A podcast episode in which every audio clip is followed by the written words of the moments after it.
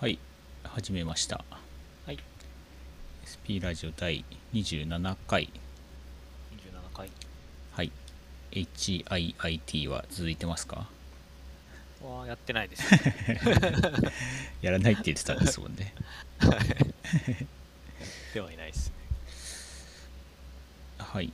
えーっとじゃあやりますか。ははい。えーっと最近最近で言うと最近9月になって9月になってなんかあったかな？なんかありました？最近のいはい。最近の近況。近況。まあ今の仕事が今月で終わるかなっていうところですかね。なるほど今月今最近の近況。うん。なんかありました？なんかないんだよな。ないんだよな。何もないですか？何もないっすね。ちょっと忙しいくらいかな。お忙しいんですか？はい。って感じかな。はい。えー、っとじゃああまた前回からのまあい3週間1ヶ月弱ぐらいで気になった話題を言いますか。はい。はい。なんかあります？あーやっぱあれですかね。AI の画像生成とか。あれ？そんな最近でしもうちょっと前からなんかいろいろ。まあまあありましたけどなんかどんどん進化してるなと。やってみました？いややってはいないですね。そうそう僕も Discord のでなんかできるじゃないですか。 Discord に入ってなんかはい。コマンド打つとボットに対してコマンド打つと画像作ってくれるんですよ何種類かありますよね。はい。でその Discor d に入ってみたけど結局作ってないな、はい、うーん。AI 恐ろしいなと思いましたね。なるほど。そうっすね。うんなんだろうかあとなんかヘロクがあ無料のやつがなくなるみたいああそういう話でしたヘロクはなんとかってなんかどっかで聞いたような気がするけど。な、はい、そうなんですか？無料枠の話がなんか結構前ですよねでも。使ったことないから分かんないんだよ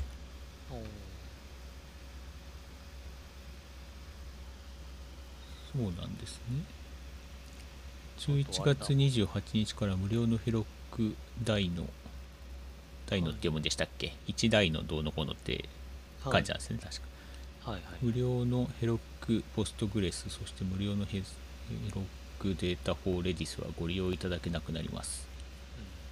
えー、ちょっと待ってください、ね、前結構使ってたんですよねそうですよね。なんか前そういえば言ってましたよね。ヘロクで作ってどうのこうのって。はい。えー、なんでまあ使う人がいなくなったんでしょうね。うんそうなんですかね。無料で開放してても。ああそうどうなんだ？どうなんだ？新規登録とかでも無料でできるんだ。登録はできるけど何も使えないってことですかねじゃあうんちょっと試しでっていうのはできなくなりますよね。まあちょっと試したことがないから必要性がいまいちわかんないけど。う んなんか試してみてなんか良さそうだったらお金払うっていうのが今までの流れだったかなと思うんですけど。へええ試すっていうのは何を試す感じですか？まあまあいろんなサービスですけどね。AWS とかもその無料の期間とかあるわけじゃないですか。ああそういうことですか。はい。いきなりお金かかるってなると、なんかどうなんだろうと思って、ああなるほど。入り口が、今まで使ってた人はその判断できると思うんですけど、なんか新規ユーザー獲得しにくくなっちゃうんじゃないかなとか。でも0円ってなんだろうこれ。0円のやつは何ができんすかねうーん。どうなるんですかね。私もちょっとよく分かってはいないですけど。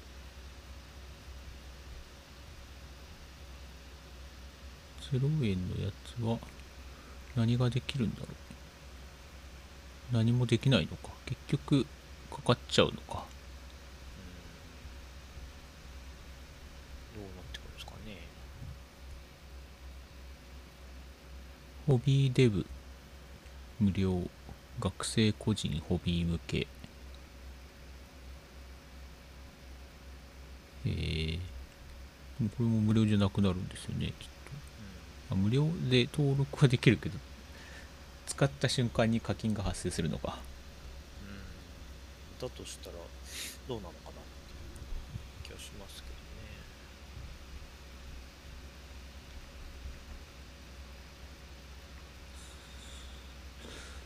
なんかその辺どっかに書いてないのかな。無償プランが廃止へこれかえっ、ー、と？低価格プランは継続される。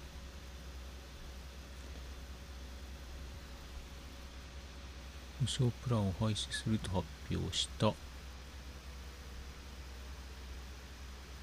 なるほどね。無償プランが不正利用されすぎててダメなんだ。なるほどなるほど。今、はいはいはい。どこでしたっけ？セールスソースでしたっけ？みたいですね。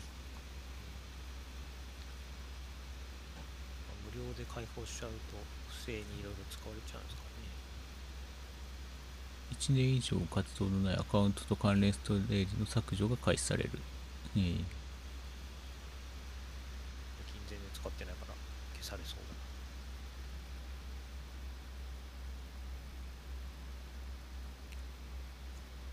B 開発者向け低価格プランは継続される。また学生非営利団体向けプログラムの提供やオープンソースプロジェクトのサポートなども行っていくまあ何かしら新しく始まるのかな。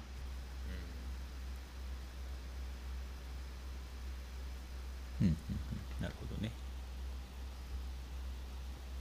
まあいろいろ運営も大変ですね。ですね。不正な理由はやっぱ、なんとかしないといけないで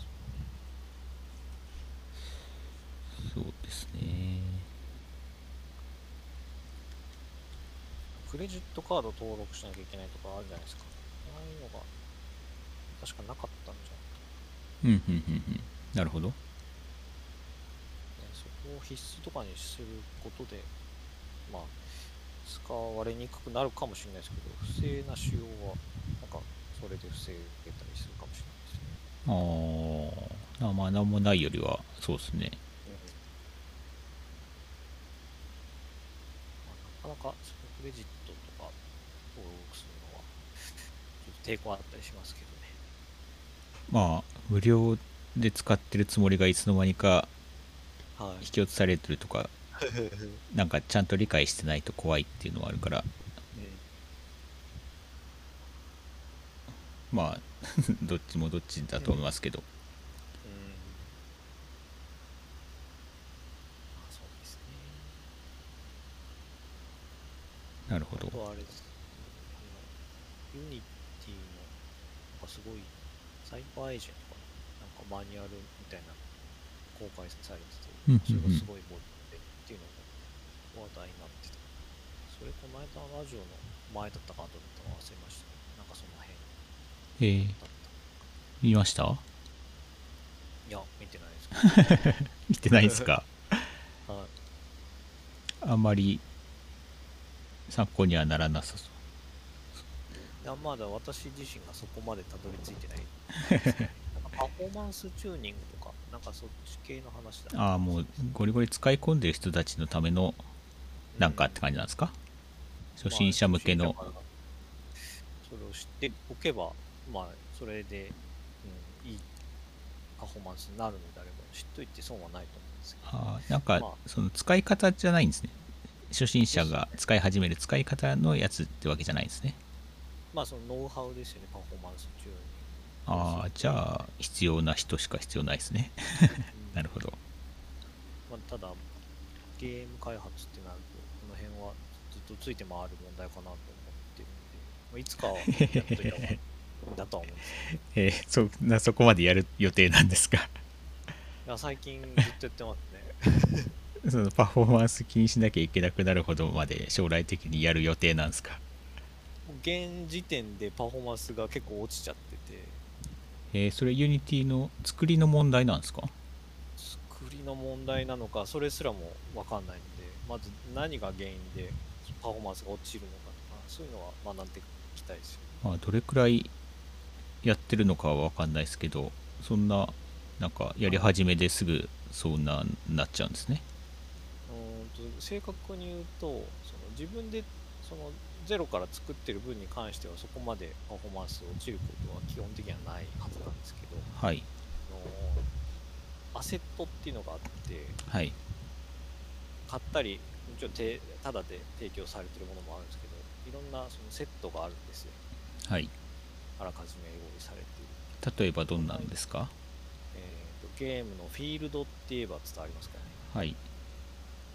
レーベルっていうんですけどその世界ですねはい。山とか海とか川とか。はい。ああいったフィールドもそれをセットで売ってるんですよ。はい。でそれを取り入れたら、まあ、広いワールドで、なおかつ、まあ、木とか山とか、いっぱいオブジェクトがあって、なおかつ、その川とか水の表現とかも、えー水に見えるようにこう表現されてるんですよ、プログラミングで。でそういったものがいっぱいあるものを取り込んだことで結構パフォーマンス落ちちゃってですね。まあでも聞いただけで落ちそうだなと思うけど。うん、ただ普通のゲームってじゃあどうなってるんだろうって思うじゃないですか。はいはいはい。それをまあどうチューニングしたらパフォーマンスを落とさずにその広い世界えでもえゲームのプレイヤーとして使うのとはい。その開発として Unity 上でやるのユニなはい。どどこのレベルでパフォーマンス落ちてるって感じるって感じですか？あもうその開発ツール上では明らかに落ちてますし、はい。ビルドしてその実行形式のファイルに落としてはい。で実行して自分でプレイしてみてもやっぱ重くなってるなっていうのはへえまあ、開発ツール上で、まあ、パフォーマンスがガクッと落ちるのは、まあ、それはしょうがないかなと思うんですけど。それってなんかあの例えばあの FF とかでもはい。スペックとか求められるじゃないですかユーザーに対して。はいクラブをいくつ以上とか。はいはい。そそういうのを求めるようなスペックのを作ってるからってわけではなくて。まあ最悪そういうハイスペックを要求するっていうのは最終手段かなとは思ってますけど。あい今作ってるやつではい。はそんなスペックいらないはずうーんだと思ってたんですけど意外と。意外と食ってるって感じですね。それが必要なそのアセットを使っちゃったわけではない。はい。と思ってます。アセット自体ってそのフィールドとか広さとかあるかもしれないですけど、はい。それってなんかどのスペック以上の向けですよみたいなの書いてあるんですか？ああどうだったかな。もしかしたらそう書いてあるかもしれないですね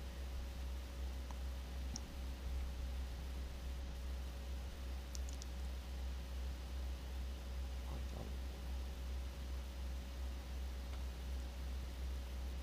なんか そうですね。まあでも欲しくて買ったんだから自分で試せってことか。えー、じゃあそういそういうのも買って買ってまでやってるんですか今？まあセールの時に買ったんですけはいはい。じゃあ買ってまでやってるってことは本気にならないともったいないですね。ど なんか面白くてついついやっちゃいます。ねえー、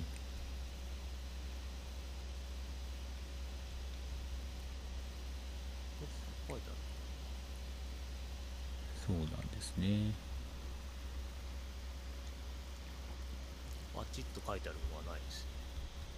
うんうんうん。これだけのスペック要求しますよっていうのはないそのバージョンとかは書いてありますけどね。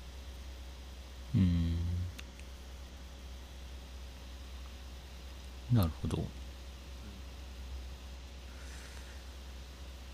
確かに書いといてほしいですねそういう要求な要求されるものがあれば。でも基本書いてないってことはそのアセット自体では どうなんだろう。作り次第だよってことなのかな。使う人の。その私が今見てるのはデモデモで用意されてるやつなのでその広さだったりとかそのそこも自分で調整はできるんですよ。調整とか自分でゼロからも作ることもできるので。じゃあ結局使う人次第なんですねそうですね。はいはい。そのデモシーンだけで結構重たいなってなるほどね。やりようはあると思うんですよね。なんかメッシュを統合したりだとか。うーん。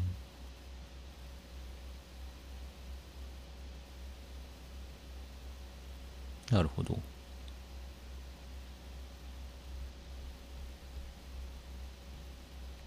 そんなのがあるんですね Unity, Unity 関連でサーチ Unity って Unity これか。これはいつのやつだ？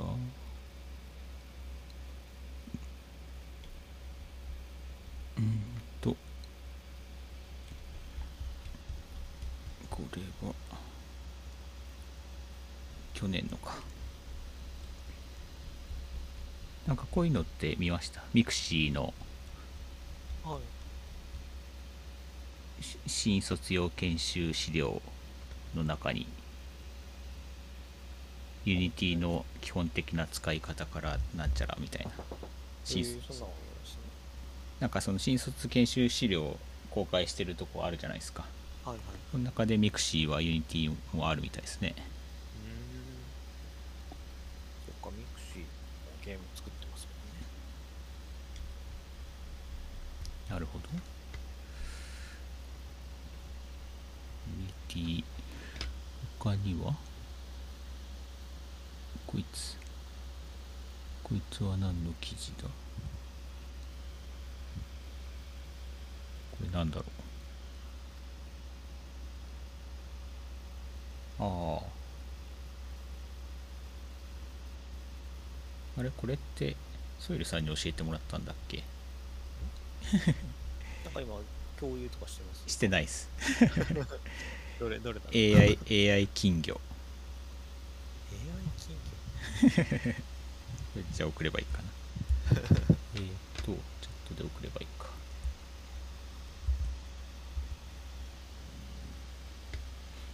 なんか来ました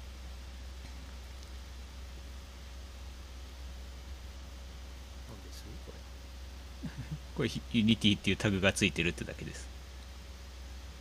あ なんか動かしてる Unity でこういうのも作れるんですね。でも AI って書いてあるから AI も使ってなるほどね。多分金魚同士が当たる当たらないとかも AI がやってくれてるんですかね。すごいっすね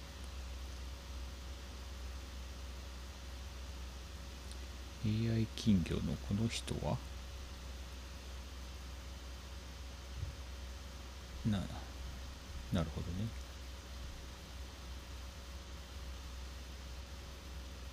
えーなんかその人のツイッター行くとはい。Unity アセットストアで販売開始しましたっていうのが載ってますよ。はいはい。リアルな水中表現に欠かせないコースティクスエフェクトを既存シーンへ簡単に追加できる Unity アセットです。ええー。ー、すげえ。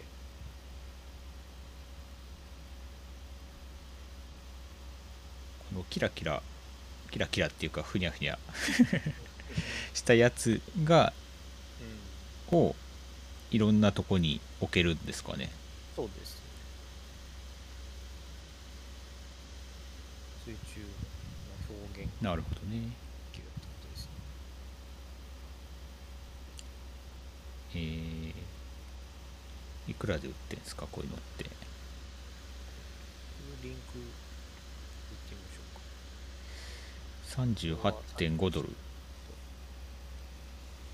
5000 5000円ぐらい。ななんでこの人は金魚が好きなのかな？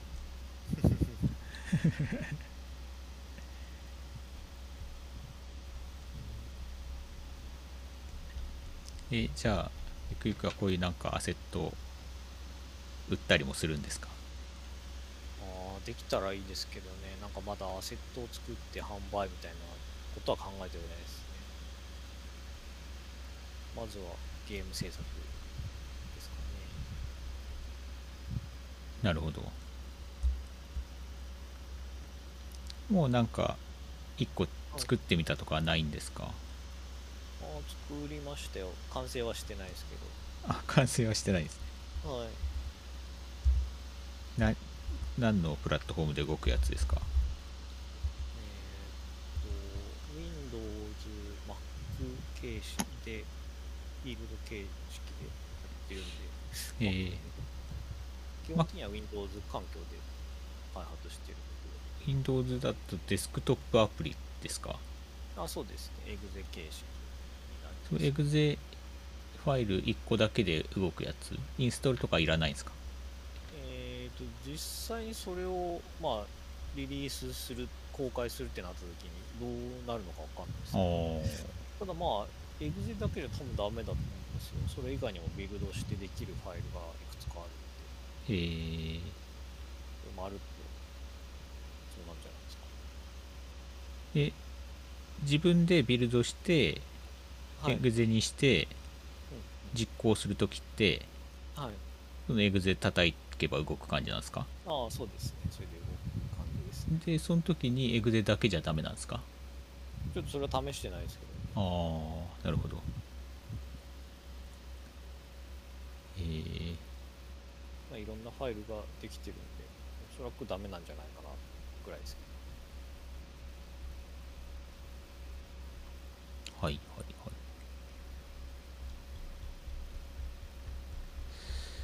そうなんですね。ど、なんかコントローラーでなんか動かすだけでもなんか面白いんですよそれをやる人はまあ面白くもなんともない。んですけど。なんか作る側としてはなんかそれだけでもなんか面白いなって思っちゃいます。面白いっていうのは？もうその作る楽しさっていうんですか。ね はい。なるほど。プログラミングもなんか最初コマンドプロンプトに文字が出てくるだけで私は楽しかったんですよ。はい。はいはい。何の役にも立たないけどハローワールドって出てくるだけでおおって思ったんですけどなんかその延長みたいな感じですかね。なるほどなるほど。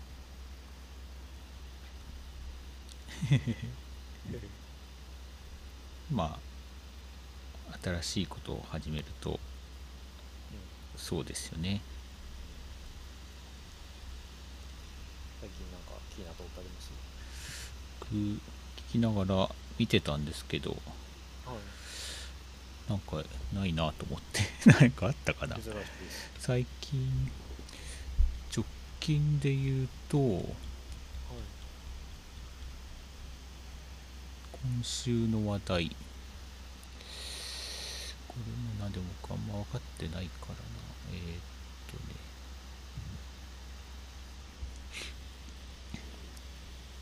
なんかあるかな。えー、っと。本当に忙しかったです。ああ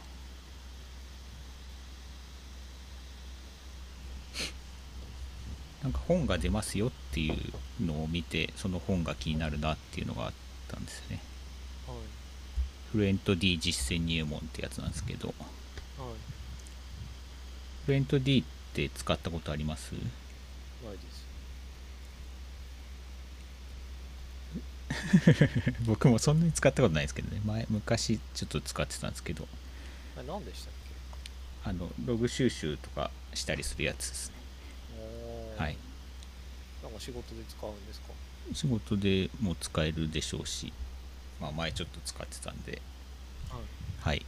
なんかそれの実践にもなんかちょっと話題になってたんで気になるなって思った感じですね。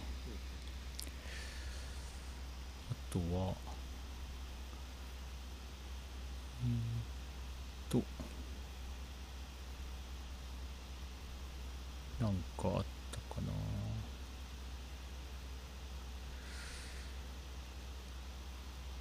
なるほどああとあれか Python3.11、3.11がもうすぐリリースされるので、なんかその辺の話題がちょっと盛り上がってましたね。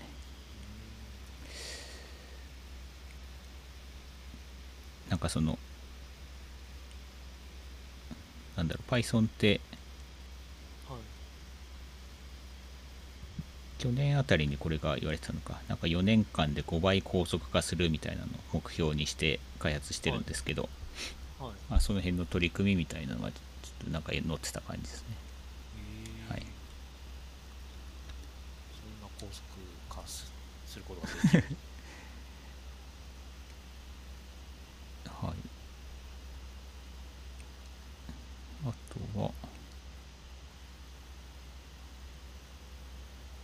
なんかあったかな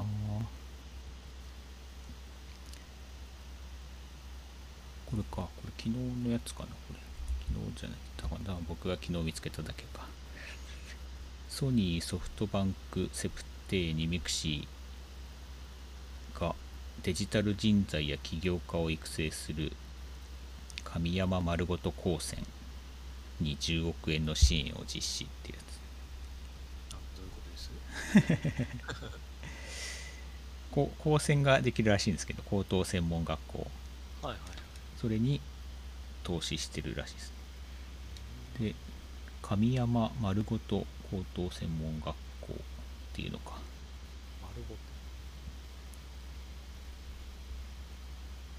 神山って読むんでいいのかな？いいのかな？徳島県神山町に開校するらしいですね。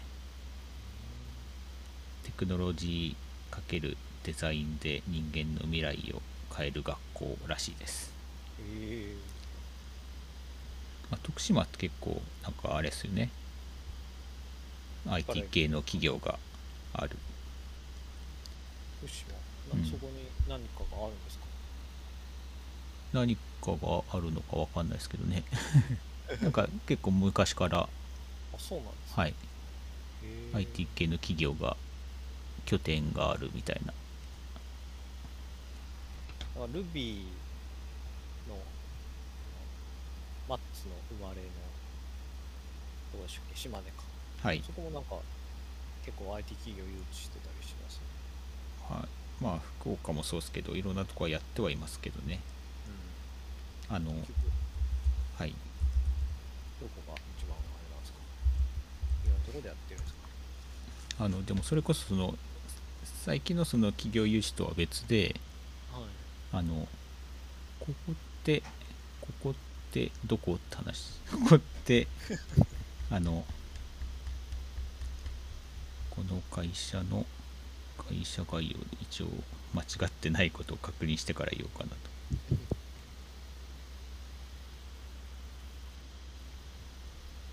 この会社の会社概要。そうっすよね。遠隔。そうそうそう。あのジャストシステムって会社あるじゃないですか。そこってもうもともと本社が徳島で、はい、昔から。有名ですよね。そうそう。一太郎とか使ったことないですかね一太郎とか花子とかって。あーなんか親がやってた気がする。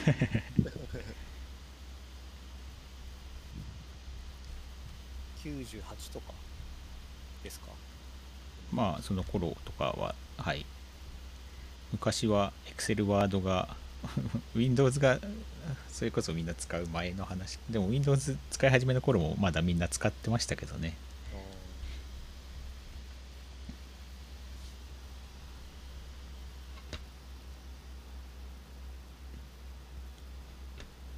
っていう光線ができるらしいです。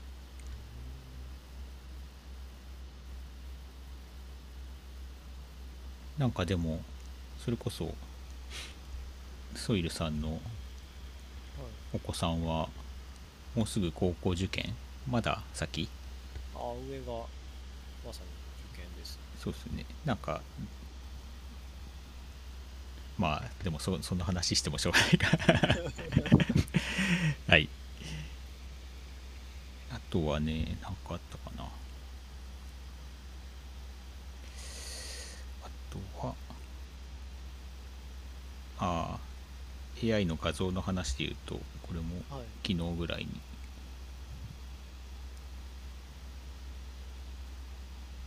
わかりました。これは？これだったかな。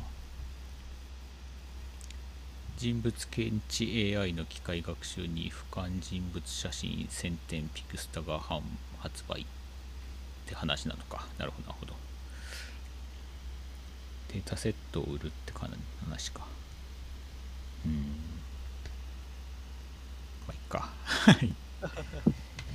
あとはねこれが最近で先週ぐらいだと先週ぐらいだと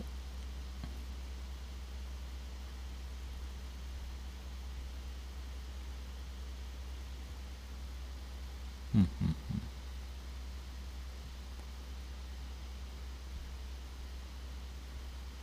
なんもなんもないな話題になるようなことが。これはなんだ？これは違うな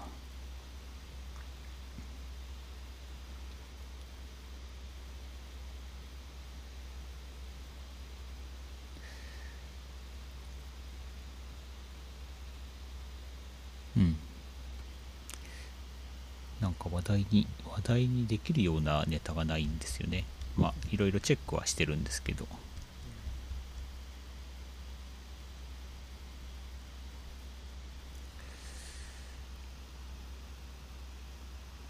うん。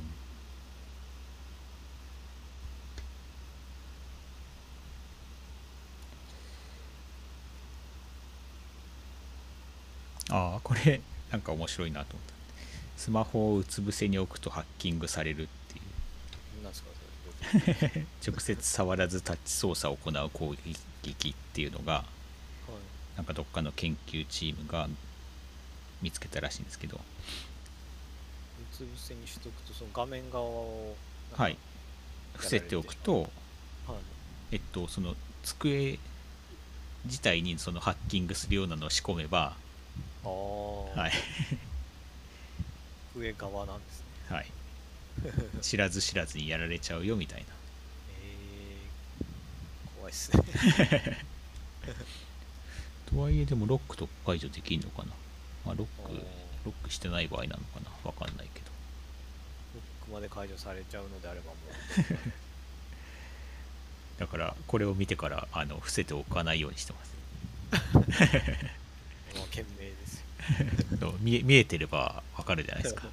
勝手に操作されても。あ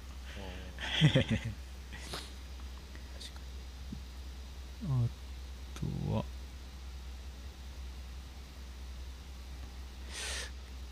全然ちょっとあれですけど今の仕事で、にはい。あの開発したもののに対して、はいまあ、インフラも含めてはい。セキュリティ診断みたいなのってはい。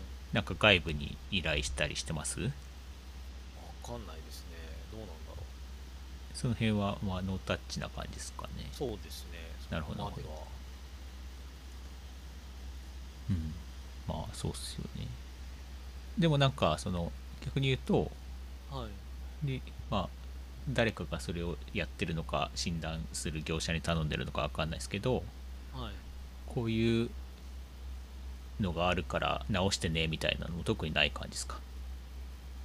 あまあなんかその時々セキュリティの問題って出てくるじゃないですか。はい。なんだ何だったかな？Java だったかなんだか忘れましたけあーまあサーバーからそういうのはあれですけどどはい。例えばその診断出すとはいなんかこの画面ではい。あのなんだろう。まあもし本当に作りが悪かったらあれですけどクロスサイトスプリクティングできちゃうよみたいなのが指摘されてはい。それを修正するみたいなそういうそういうのとかは特にない感じですかね。ああやってはいないですね私自身は。あまあそういう指摘も来ない感じですかね。うん。じゃあどっかしらでややってなんかしてんのかな？やってないのかそれかわかんないですけど。うん。ううちの別のチームはいっていうか別の所属してるところの人たちがなんかその診断の仕事をしてるって話をしてましたね。ああまさにそのツールとかがあってそのツールで依頼があったやつにセキュリティのリスクがないかみたいなうん。調べてで報告するみたいな、はいはいはい。そういう仕事をしてる人たちが別のチームでいるらしいです。同じ会社の？あそうですはいはいはい。そうそうそうそういうことそういうこと。そういうので指摘来てなんか対策するとかは今の仕事ではやってないのかなっていう。うん。まああるかもしれないですけどねこっちまでは回ってきてはいないかな。まあでもアプリケーションは今時ちゃんと作ってればフレームワークとかであれだまあぜバージョンで脆弱性出たとかなら対策必要ですけど。うん。まあその辺の指摘って結構インフラ周りが多いですからね。そうですよね、うん。インフラのサーバーの設定とかその辺になっちゃうから。その辺は逆に言うとノータッチなんですもんね今って。ね。はいはい。なるほどなるほど。コミュニケーションレベルでなんかセキュリティどうのって言われたことはなかった気がしますね、うん。なるほどですねあとそうだ前ラジオかラジオ終わった後かはい。忘れちゃいましたけどあのスプリングブートのマルチプロジェクトマルチモジュールプロジェクト構成どうのこうのみたいな話ちょっとしたじゃないですか、それでなんかこのど DDT 云々とは別なんですけどはい。このスプリングブートでレイヤーをマルチプロジェクトで分割したらメリットが多かったというお話っていうはい。あの NRI さんのブログなんですけどはい。それがすごい良かったなと思って。それ共有してください。この分割の仕方がああこれがなんか良さそうだなと思った。でな正解正解に近いあこれうんなうんなんかベストに近いのかなって思いながら見てた。うん。これは割と最近の記事ですね。そうそうそう。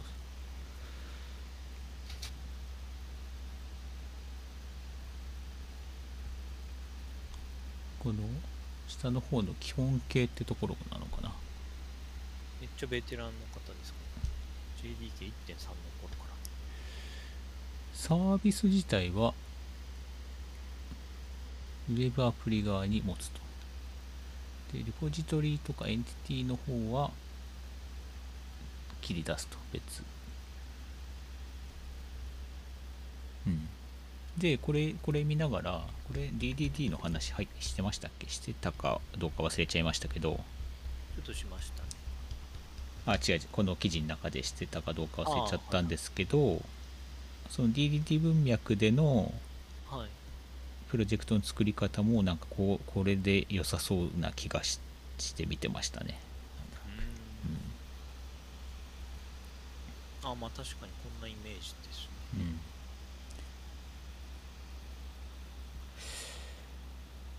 まあまあなんかこれでやったとしてもいろいろ考えなきゃいけないことはあるんでしょうけどうんこの箱と点線の意味ってどこに書いてあります？箱と点線の意味。四角が何を表しているのかこの点線が何を表している四角って言ってるのはコントローラーの四角とかってこと？のかああそうですそうです。えコントローラーってことじゃないですか？どういうことですか？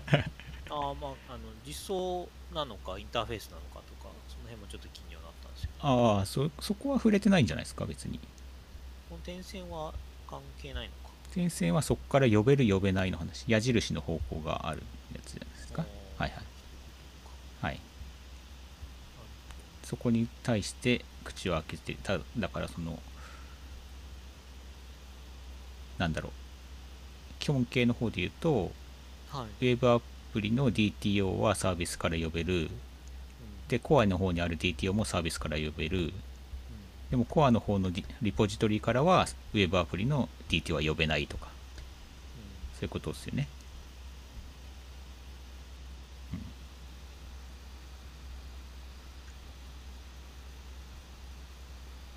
例えばこれで言うとサービスからリポジトリ呼んでるところっていうのはこれはインターフェースをコア側に公開しているってこ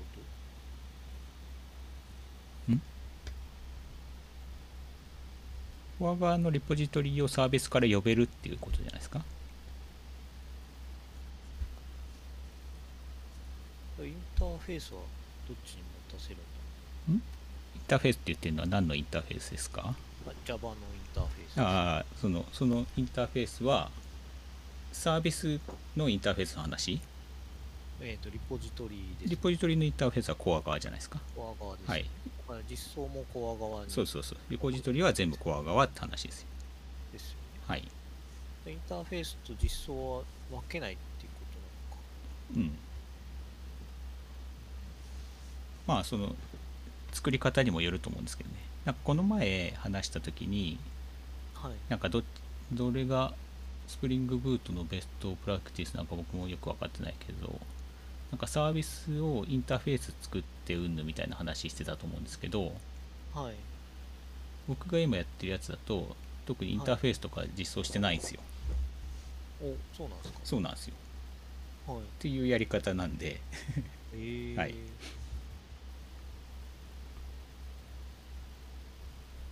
ターフェース使わないってことですか？今ん？使わないわけじゃないですよあのエンティティはインターフェースで実装してますね。実装してたりものによるって感じです。なんでサービスは別そのまあ Java あ実装クラスっていうかインターフェースを用意してそれを実装するみたいな形をやってないって感じですかね。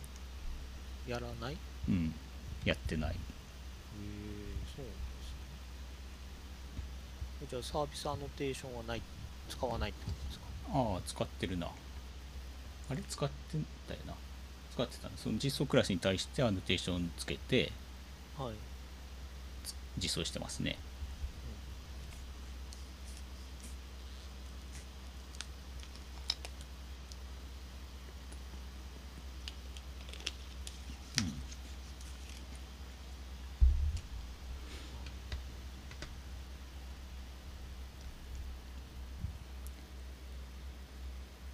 そうっすねだってな別にインターフェースは実装してないんだよな。インターソイさんが言ってたやつってインターフェースも自分たちで実装してはい。そのインターフェースに対する実装クラスも実装してっていうやり方をやってるって話ですか？そうですよね。ですよね。はい。はい、はいそうですね。それは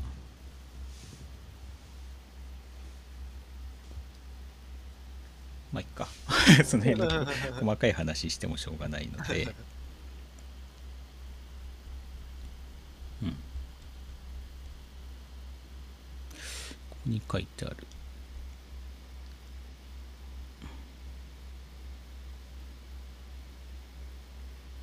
うんっ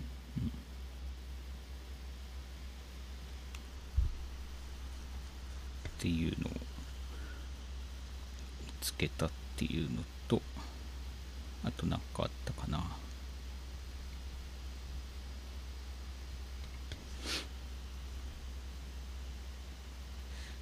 ちゃんと読んでないけどどんな記事だっけかな？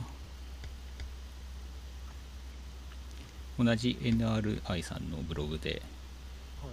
付加試験を始めるときにまず考えていることっていう記事があってはい。何を考えてます？ということです？付加試験やっておいてねって言われたときにはい何を考えるか。はい。って言って、はい。まあ、この人で言うととりあえずたくさんリクエスト投げてエラーが出たりレスポンス遅延が起こらないか確確認すればいいかと思ってやってたと。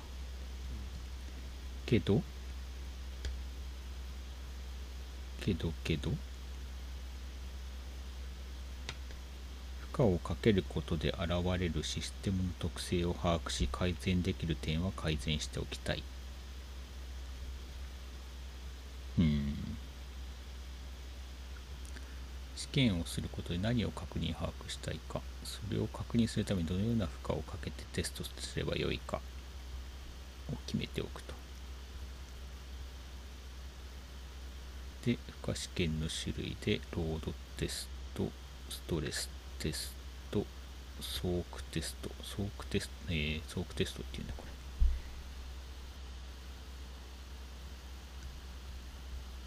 負荷試験で確認したいこと。って感じでまあなんかいろいろ書いてある記事。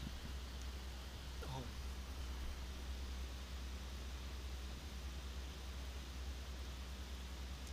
い。終わりに。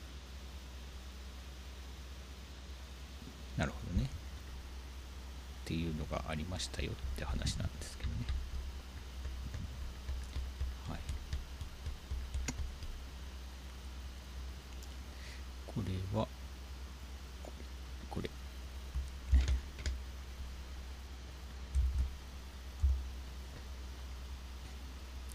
そう。最近この NRI さんのブログとはい。あとどこだっけかなどこだっけかな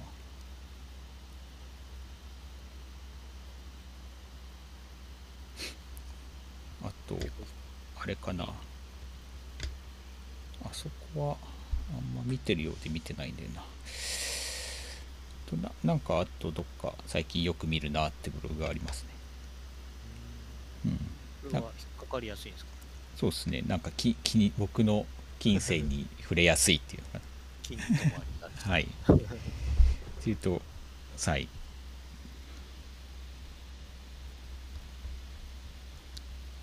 最近す、ああ、逆に言うと、まあ、でもあれか。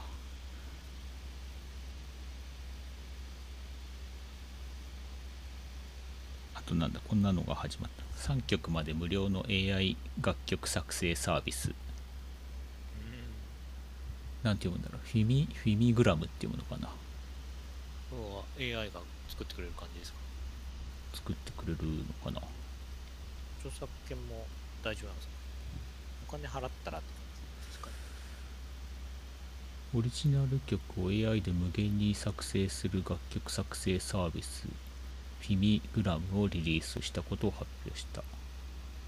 AI が10万曲以上の楽曲が AI が作成生成した10万曲以上の楽曲が購入できるほかプロのアレンジが入った楽曲を手に入れたり自身の MIDI をもとに AI が新たな曲を作ったりすることもできると。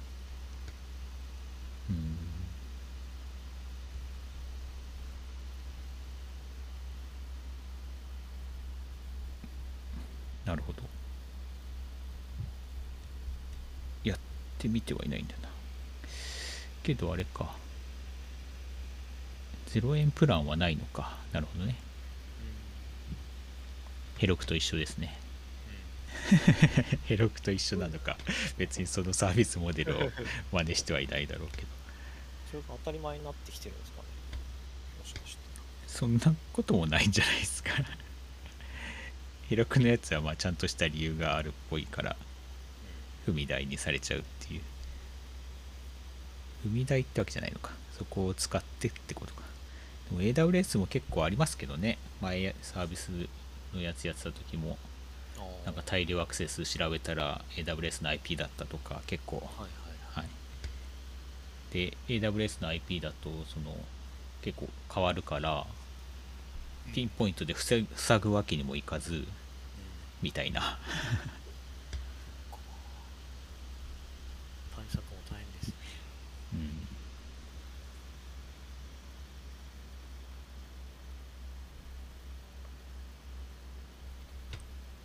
あうん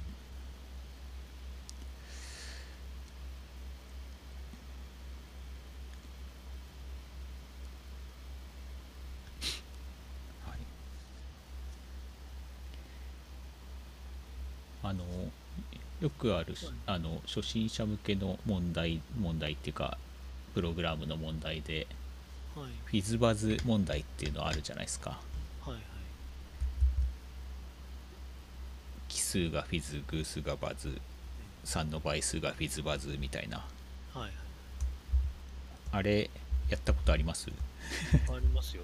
お。何何で実装しました？何でやったかな？C シャープと Java ととまあなんかいろんなもんでやったりしましたよ。えー、それはなんでじ自分で勉強がてらやるって感じですか？言語の。なんでですかね？まあなんでやってたんだろう。覚えてないですね。とりあえずなんかやってみようぐらいはいはいだったと思いますけど。それやるにあたってはい。なんかなんか重要なポイントとかあります？重要なポイン何何個かやったって今話だったと思うんですけどトはい。その時に、はい、まあ、毎回共通してここはなんかその観点としてあるなみたいなの。あそんなちゃんと考えなかったね。なんかオレオレクラスにしようかみたいな感じで遊んだりはしてまはいした。よはいはいはい まあいろいろ試せるってことですよね。単純まあまあね。まあ例えば1から100までとかをフィズバズするとしても、はいメソッド分けたりはい。分けなかったりとかそれでうん。さらにクラスにしたりとか。なんでいろんなそのプログラム言語の特性を使っていろいろ試せるって感じですよね。まあそんなに難しいあれじゃないじゃないですか。そうそう ロジック自体はまあ誰でも書けるロジック、なんでそれをどうアレンジして書くかをなんかいろいろ試せるみたいな感じですね、このフィズバズで。そうですね。はい。なるほどまあ過剰設計になったりとか、まあ、当然するわけで。はいはいはいはい。っていう言語をなんをなんか理解をしていく上でなんかいろいろ試せていいねみたいな。はい。ウィキペディアにフィズバズって何て書いてあるんだ？あもともとは言葉遊びなのか。うん、ゲームみたいなもんですプレイヤーは円状に座る。最初のプレイヤーは1と数字を発言する、うん、次のプレイヤーは直前のプレイヤーの発言した数字に1を足した数字を発表していく。ただし3の倍数のあ3の倍数がフィズなの？の場合はフィズ。この倍数だったらバズで両方の倍数だったらフィズバズ。ああ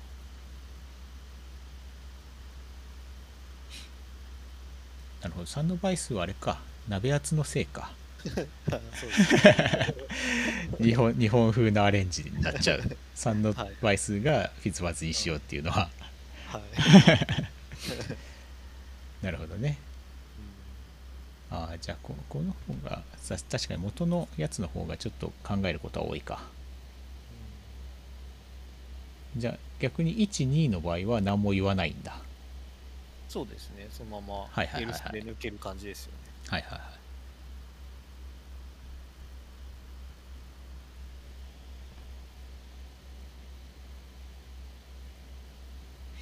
あこれをどう実装するかって話ですよね。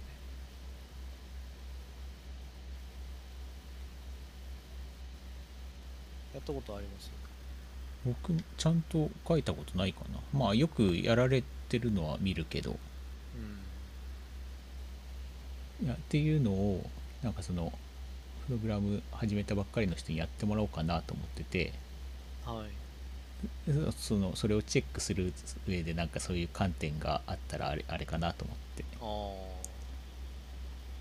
あまあなんか無駄になってなければ無駄なことしたりとかなんかもっといい書き方があるっていうことを考えてるかどうかですかね、そうですよね。そうなんですよねまあ、極端な話そのループの中で一つずつ判断してたらちょっとあれえって思うじゃないですか。i イコール 1i イコール2みたいなので全部い分で判断とかしてスイッチ分使ってたりとかしたら。100個スイッチがあるとか。そうそうそうそう。そういうのはちょっとダメですよね。いかにシンプルに書くか。そっかそっか。かつそれで言うと僕問問題の出し方をちょっとあれなんだよな。そっかそうそういう観点もあったか。問題の出し方をはい。なんかそのフィズバズを鍋圧方式ではい。奇数がフィズ偶数がバズで3の倍数フィズバズ返すメソッドとうん。それを呼ぶ1から100まで繰り返してそれを呼ぶメソッドとってやっちゃったんです。だから、はい。スイッチでスイッチでとか if で1個1個とかは多分ないんですけど。はい。そっかそうすればよかったですね確かに。どうどうできるのかが楽しみだったなそうした時に。えどうどういう問題の出し方だったんですいやえっとかはい、最初に Hello World をうん。出力するあの、はい。メインメインメソッドがあるクラスを実装してもらいました。はい。でその次に別のクラスをもう一個作ってもらってはい、でそこにメソッドとしてその1なら Fizz あ、えー奇数なら Fizz 偶数なら Buzz 3の倍数なら FizzBuzz を返すメソッドとうん、はい。そのメソッドを呼ぶテストメソッドみたいな1から100までを繰り返してそのメソッドを呼ぶメソッドとその2つのメソッドがある別のクラスを作ってもらってあもうそこまで指示したってことですか？そうそうそう。うん。でそれをんメインメソッドから実行してくださいっていう。うん。でそのそのメソッドの中身をだけ実装してもらうみたいな。ああそういう問題、はい。あの虫食いみたいなそうですそうです。はい。よかったんですなるなんでその if あー呼び出す側はほどはい、for の書き方をどうどういうふうに書くかとかフィズバズの方はどういう条件分岐に書くかとかまあそこを見ようかなと思った感じですかね、はいはいうん。そっかそまあ、呼び出す順番とかも関係してきますもんね。うん。そう私もプログラミング始めたばっかりの頃あ我々が一緒に働いてた頃に IT さんいたじゃないですか IT さん。はい。はい。IT さんにじゃんけんのプログラムを書いてみって言われたことありました。あ意外と難しかったですけど最終的にはネットを見て。なるほどねっつって、ー あー確かに面白いかもしれないですね。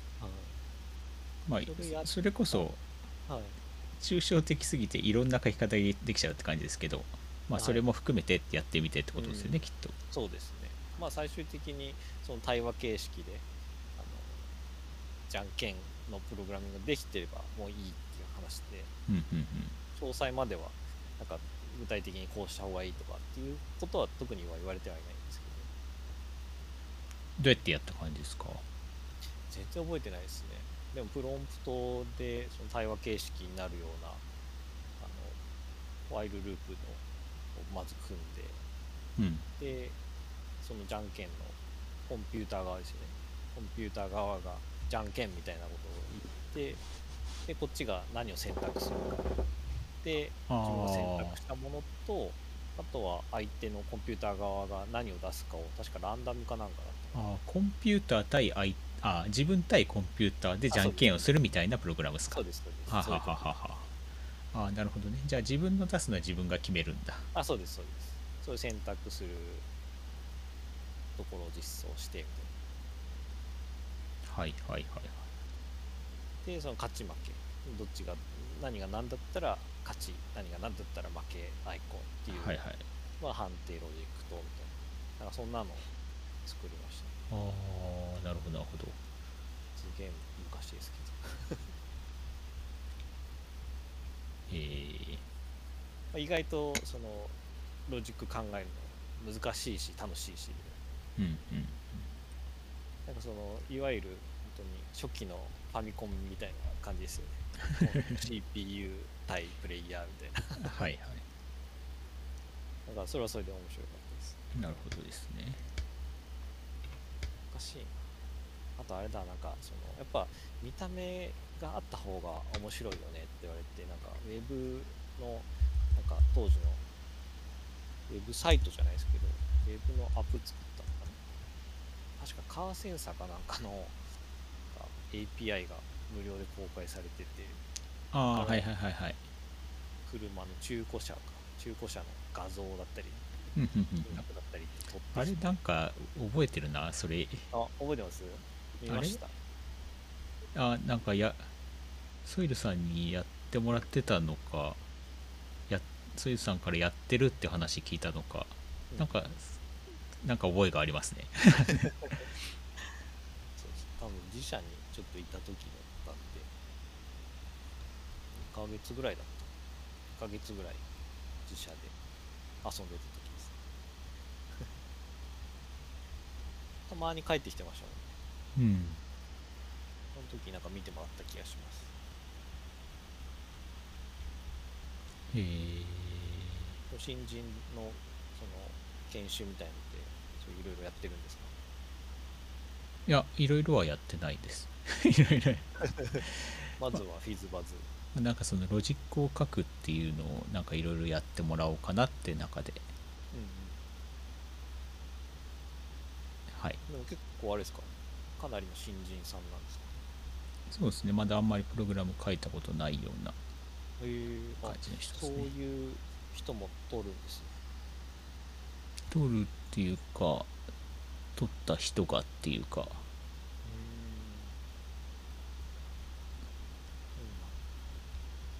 なんか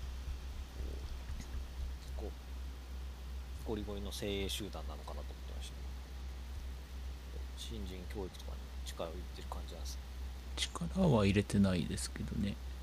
徐々にやろうって感じですか？あの入社した人がそうなら教育しなきゃしょうがないじゃないですか。あんまその入社したその人のスキルなんかもうちょっと最初からできる人を取ったりとかしないんだなと最初からできる人が来てくれればいいんですけどね思ってなかいないです。ねそうっすね。どこも人手不足なんですね。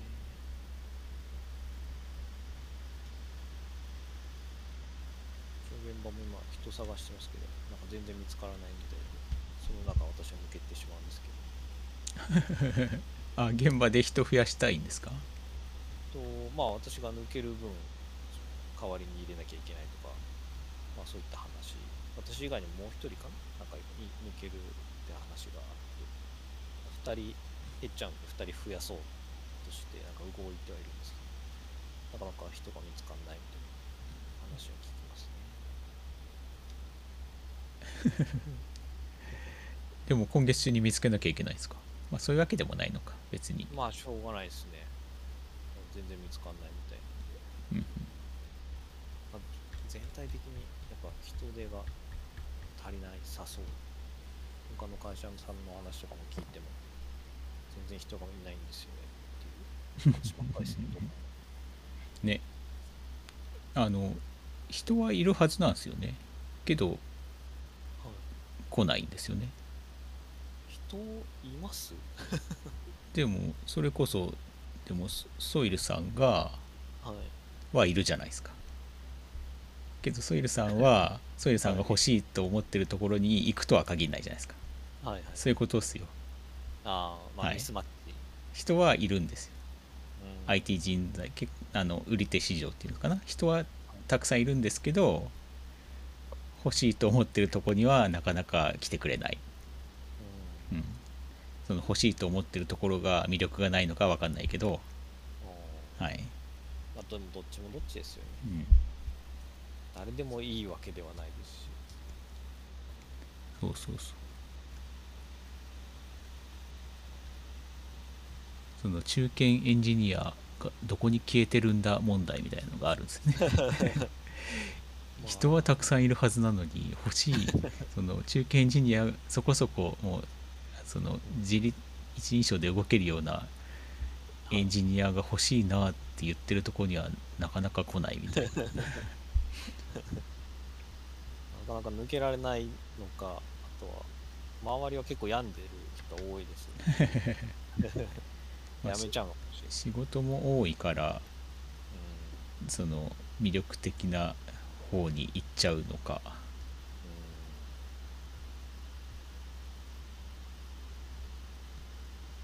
なかなか解決難しい問題ですねっていうのがあって。はい。やん病んじゃう人多いですか？周り多いですよ、周りって言ってるのは自分の会社っていう意味？ああそうですそうです。え。ー、それかいそれ言っちゃって大丈夫だ。会社に問題があるんじゃないのって話になるけど。まあゼロではないんじゃないですか？それは。まあ、ひまあ、ひ人が多いとまあその分病んじゃう人もいるとは思うんでまあ何とも言えないですけど。まあ、特定の部署の特定の客先とかだったら明らかですけど。ああまあまあ。いろんなところに行ってて。まあえー分散していろんなその統一統一っていうか共通点はないけど病んじゃう人が多いんだ。うん、まあ、なんでそんな話してるかというと、まあ、うちの今のチームってあのうちの部署的には比較的メンバーが多いとこなんですよ。はいはいはい。人数が結構入ってるところで。はいはい。でちょっとその病んでしまって会社をお休みしてた人たちがまあ復帰してくるじゃないですか、はい。ある程度お休みしたら。そういった人たちの受け入れ先って結構受け入れてるんですよ。はい今の今のチーム。はいはい。なんか前も言ってましたよね。え言いましたよね、はい。だからなんかそういうので まあある意味再生工場みたいなはい。感じで、結構受け入れてるので、まあ、余計になんか多いなっていうふうに感じるっていうのはあるかもしれないああです それはあるかもしれないですね。うん。他のところはそうですね。うん、たまたま集まってきてるからちょっと多く感じるっていうとこはあるかもしれない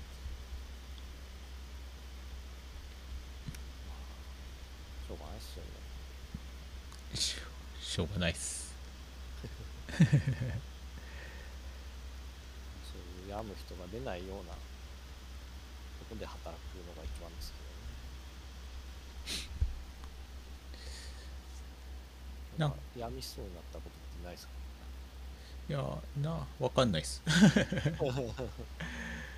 わかんない多分診断受けたらはい。すあの診断されることはあるかもしれないですけど診断受けようと思ったことはないですけど。自分でちょっとまずいなとか思ったことあります？まずいなと思ったことはなないっすかね。まずいのレベルがわかんないですけど。病んじゃう人はどうなんですかね。でも病んじゃう人も結局まずいなと思わずに続けちゃうから病んじゃうんですよね。そうなんですかね。うん気づければだってストップがかかるじゃないですか。どうなんだろう。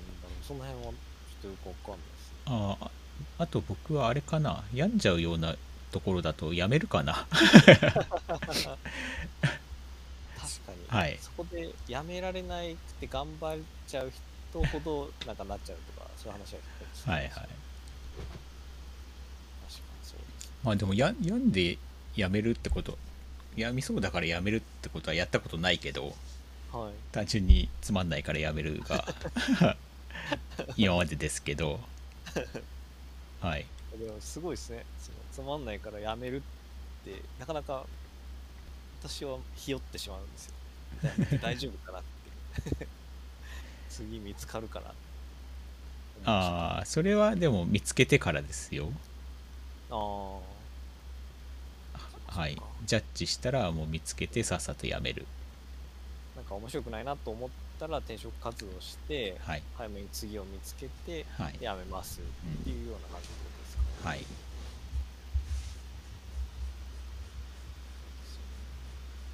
だって今のとこ結構長いっすよ今のところそんな長くないっすよ。あれそうでした18年から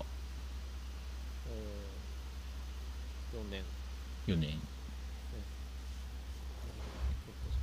4年があまあ長いのか短いのかあれですけど。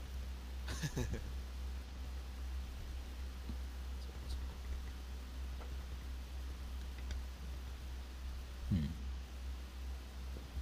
あれソイルさんもなんでプラス1年ぐらいですよね？5年。そうですね。とか。はい。そうですね2017年だからそうか。そうですね。5年経つのか。まああとはそうか年齢か。今だったら多分やめないかもね。う見つかりそうもないから次が。ああそういう感じですはい。うん。今までって知り合いを通して転職だったんですか？それともなんかそういうエージェント介して転職したんですかああこの業界入ってからの転職ははい。全部転職活動した転職ではないですかね。ああ知り合いのつてって感じです？はい前にその一緒だったところがなくなってはい。でそこはそのまま僕は行ったじゃないですか。はいはいでそこで次入ったところは知り合いのとこ入ってうん。で今のとこも知り合いのとこですね。はい。ああすごいっすね。ああだからそうやって知り合い経由でみんな行っちゃうからあれか、うん。中堅エンジニアどこ行ったんだ問題になるのか。ああそれは そうですね。横のつながりがあるとじゃあつながりの人連れてくればいいんじゃないかって話なんだけどそう簡単にもいかないんだよね。うん、ああまあ確かにそうですね。うちの会社もなんか知り合い紹介してみたいな話はありますね。うんうん紹介してくれたら報奨金出しますよ。ねはいはいはい。と思ってます。とはいえでも紹介できるような人もなかなかいないでしょ？まあそもそもその職場で知り合うわけじゃないですか。はい。自分の会社以外の人にはい。それで引き抜きとかするとなんかいろいろと問題が起きがちなんで。まあその今の現場で一緒にし働いてる人をうち来ないって言ったら問題は発生しますけど。だから前前の現場はいとか前の前職の知り合いとかそういうことじゃないですか？そうなるんですよね。はい。そういうことですよね。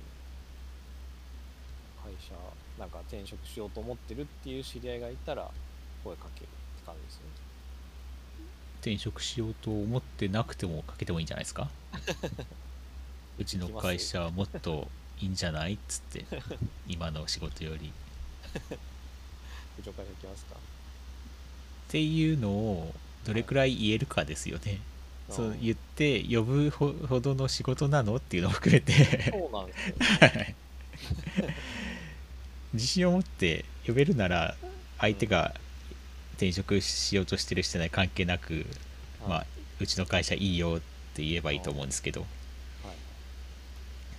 それはありますね。もう本当にもう次見つかんなくてどうしようみたいな人は気はいはい軽に言えるかもしれない。より良いとこ探してる人におすすめできるかって言われて。はいそれはあります。じゃあ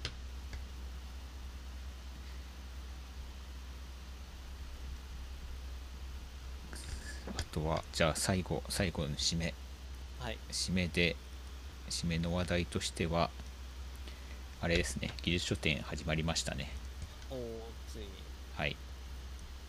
今回書いてないですよね。書いてないっす。ではい。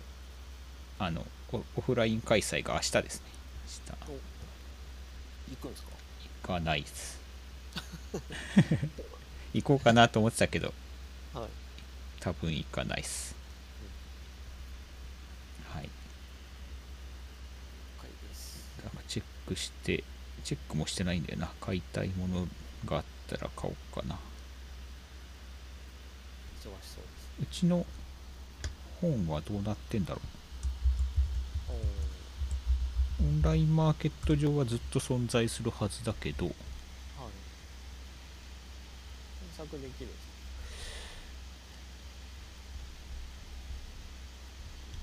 でもこれはあれか。技術書店13のオンラインマーケットにはないんだよな。ないなくて。今今で言うと13のしかないのか。あれそんなことないのか。検索。ああったあった。あそうですね。オンラインえっと技術書店13のマーケットには出てこないけど。はい。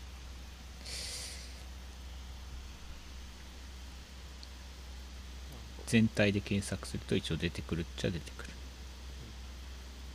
そういうわけなんですね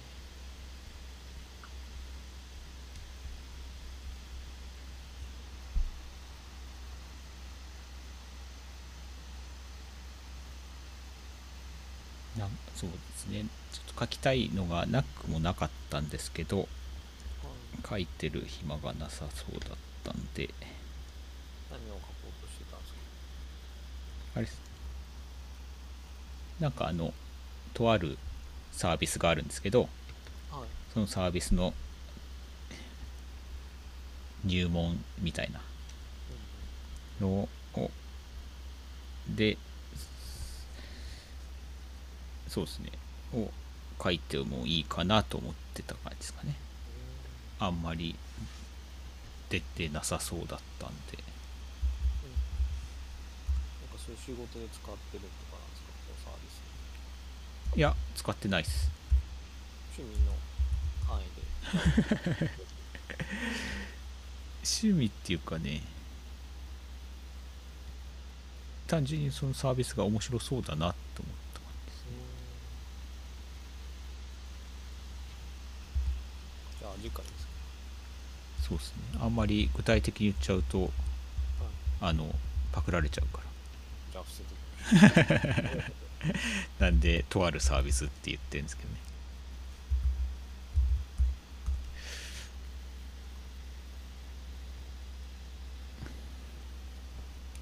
でもそんなことないのかな。もう使ってるのかな結構みんな。そうすると入門書の需要がなくなっちゃうんだけど。使ってない人がまだ多ければ需要あります。うんそのサービス名で調べても一応本は出てなさそうだな。技術書店には今のところ。寝かしておきましょう。次回